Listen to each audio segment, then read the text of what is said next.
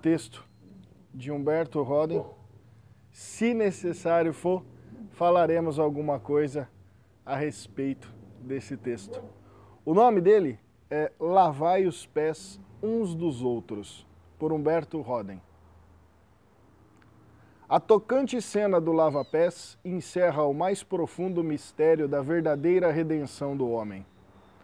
O seu último vai muito além da ética da humildade que estamos habituados a ouvir nos sermões comuns das igrejas. É a apoteose da redenção pelo querer servir.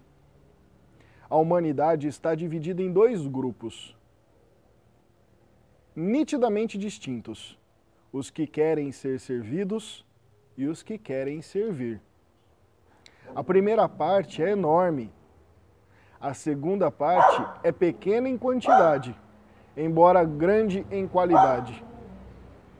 Para que um homem passe da doença crônica do querer ser servido para a vigorosa sanidade do querer servir, é necessário que deixe de ser profano e se torne um homem sacro no homem profano, devido à sua cegueira, predomina o pequeno ego físico-mental. No homem sacro, graças à sua vidência, triunfa o grande eu espiritual. O homem profano se sente bem, importante, poderoso, quando está sentado sobre um trono, dando ordens, e muitos dos seus semelhantes jazem ao pé do trono, cumprindo ordens. Nisto é que ele vê força, riqueza e grandeza. Quando, na realidade, tudo isso é sintoma de fraqueza, pobreza, pequenez. Quem pode alegremente servir mostra que é forte, rico, pleno e exuberante. Deus não tem necessidade de receber absolutamente nada, mas dá tudo porque é inesgotável plenitude. Quanto mais o homem se aproxima da divindade doadora, tanto mais gosta de dar e servir, tanto menos se interessa por receber e ser servido. Em última análise, toda a redenção consiste em que o homem extinga de si todo e qualquer desejo e necessidade de querer ser servido e eleve o máximo a jubilosa vontade de querer servir porque aquilo é sinal de egoísmo estreito, ao passo que isto é a prova de vasto universalismo e amor. Ora, todo egoísmo é irredenção, como todo amor é centralização unitiva. No plano do ego personal, domina a política do ter. Está completamente ausente a filosofia do ser. O profano considera reais os objetivos que ele tem ou pode ter.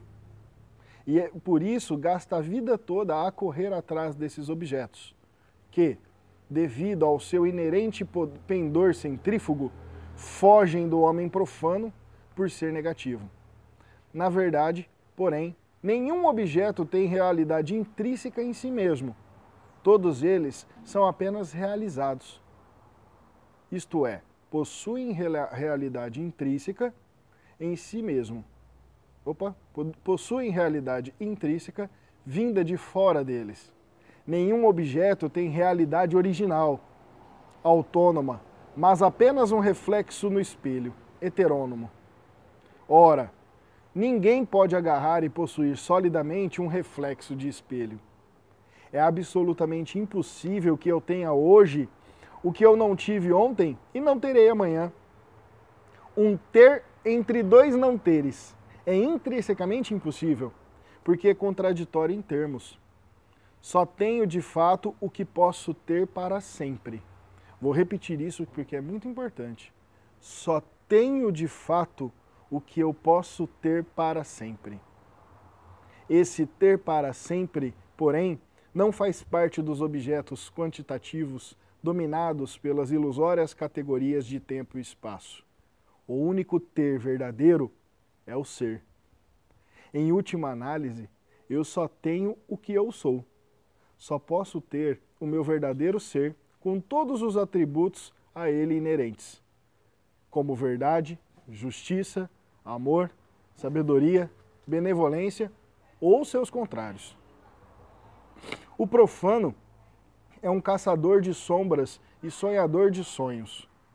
Corre sem cessar atrás de grandes e pequenos nadas, como se fossem algo. E, enquanto não se curar dessa estranha alucinação, não será liberto da sua velha escravidão, porque só a verdade que é libertadora. É esta ilusão a última razão porque o profano tem a irresistível necessidade de receber e de ser servido. Porque isto dá uma força ilusória à sua fraqueza real, assim como álcool, cocaína, maconha e outros estimulantes e entorpecentes que geram a sensação de uma força que, de fato, não existe nesses indivíduos viciados. Todo profano é um viciado porque é sedento e ébrio de objetos. Vou repetir: todo profano é um viciado, porque é sedento e ébrio de objetos.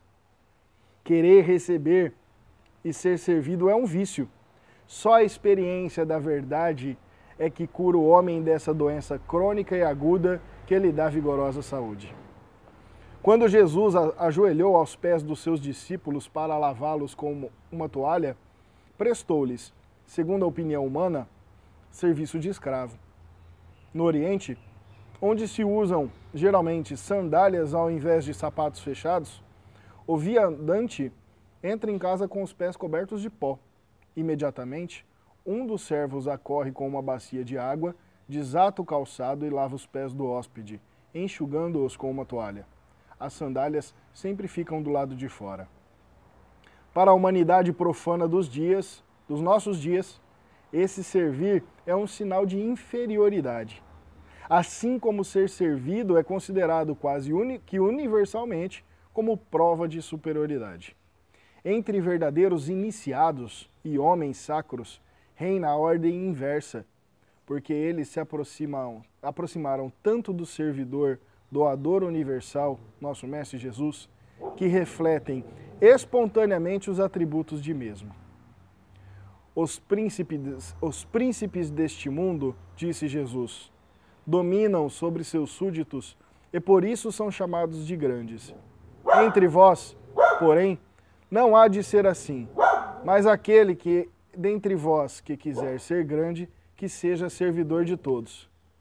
Aqui está o teste da verdadeira iniciação cósmica: dar e servir em vez de querer receber e ser servido. O verdadeiro iniciado, porém, não vê nesse dar e servir como algo como virtude ou heroísmo, mas sim como a expressão mais simples das verdades e realidades. Ele não é virtuoso no sentido usual do termo. Ele é sim um sábio, por ser um grande compreendedor da suprema verdade.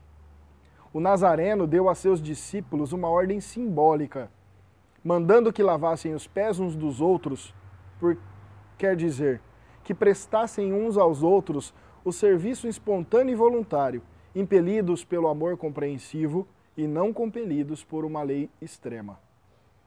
Mahatma Gandhi tinha entre seus discípulos uma turma que ia de cidade em cidade, de aldeia em aldeia, fazendo limpeza pública nas ruas e até nas privadas. Certo dia, um viajante encontrou o passageiro de trem a lavar a privada olhou para o desconhecido e disse: Você, de certo, é da turma de Mahatma Gandhi. Sorriu-se o servidor espontâneo e continuou a trabalhar. Era de fato da turma de Gandhi, porque era Mahatma Gandhi em pessoa, ele, a grande alma da Índia. Para poder servir espontaneamente, sem perigo de criar complexo de heroísmo ou virtuosidade, deve o homem ser, de fato, um Mahatma uma grande alma, uma grande alma. Porque as almas pequenas só querem ser servidas. Quem não é ainda remido da velha escravidão do seu ego, não pode entrar na gloriosa liberdade dos filhos de Deus. Jesus, porém, supõe que seus verdadeiros discípulos sejam grandes almas. Portanto, irmãos, lavai os pés uns dos outros. Quem quiser ser grande, seja servidor de todos. Texto extraído do livro O Triunfo da Vida sobre a Morte, de Gilberto Roden, da editora Martim Claré. Mesmo que o texto dispense aí alguns dispense tantos comentários, na verdade, fica evidente que a missão do homem, quando a gente compila os textos budistas, quando a gente compila os textos cristãos, quando a gente ouve os emissários da Umbanda, os nossos guias, e quando a gente passa por todas as religiões, que são religiões de modo geral, fica cada vez mais evidente, cada vez mais claro que os propósitos da alma humana que edificam o espírito passam quase que inexoravelmente pela nossa possibilidade de servir. Se você que é trabalhador da seara espiritual, de alguma casa, ou já teve essa oportunidade, sabe muito bem que o sentimento, ao finalizar um bom trabalho espiritual, é algo que a nossa vida cotidiana, infelizmente, ainda não nos dá. E que talvez um dia dê, né, por conta desse processo de ressonância. Nada, nada nesse mundo, cada vez que eu estudo, cada vez que eu vivo, cada vez que eu cuido de alguém que esteja doente, desesperado, enfim, seja lá a circunstância que for. Já que Deus me providenciou essa bênção de ser um, um de seus é, interlocutores nesse plano, se existe realmente um propósito que seja edificante para a alma do homem, ele passa pela oportunidade de servir. E, e, e olha que gozado, né? É, em contrapartida,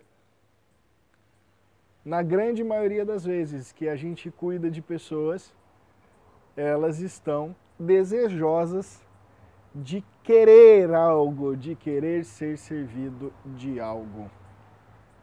Né? Quisera Deus que todo mundo quisesse apenas a paz, porque a paz é um toque no nosso íntimo. Mas não, né? Ela quer aquela paz condicional que é a situação resolvida, o inimigo afastado, a doença curada, o dinheiro na conta. É essa paz que muita gente procura nas umbandas. Vejo o embate egóico porque tem muito médium né, de umbanda e de outras religiões também.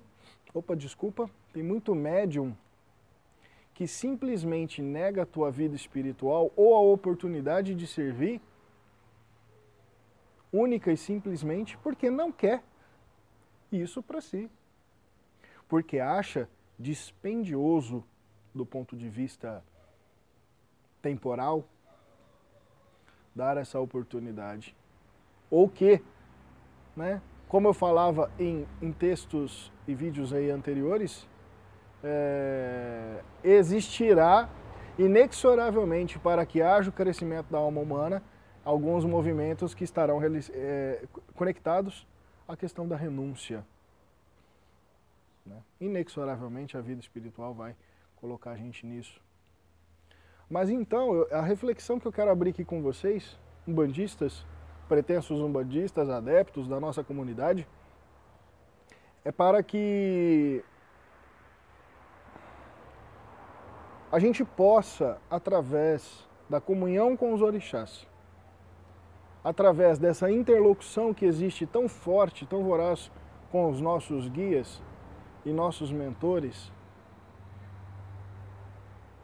lutar dignamente, com muita coragem, contra a nossa ignorância, contra a nossa mesquinhez, nessa busca voraz pelos desejos atendidos e que a gente possa encontrar a sabedoria em absolutamente tudo que a gente faz.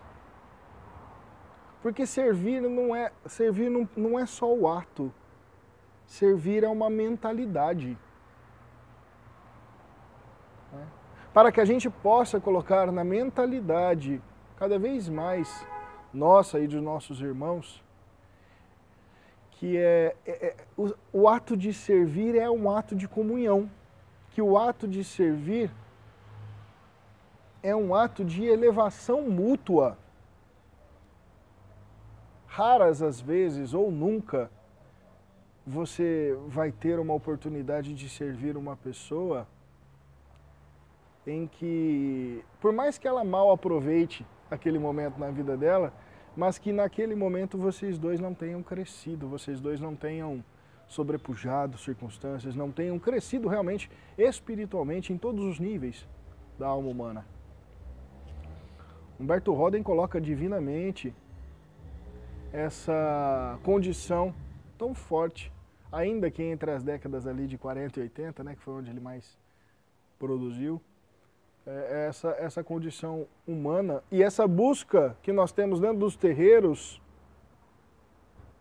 que é um paradigma que particularmente eu, Alex Lima, ou Yara Matra do Astral, rogo e luto incessantemente para que esse paradigma seja definitivamente quebrado. O terreiro não é porta de atendimento dos desejos humanos. O terreiro pode até continuar sendo um pronto-socorro espiritual. Não tem problema. Porque o pronto-socorro é a porta de entrada para a saúde daquele que se encontra em desequilíbrio.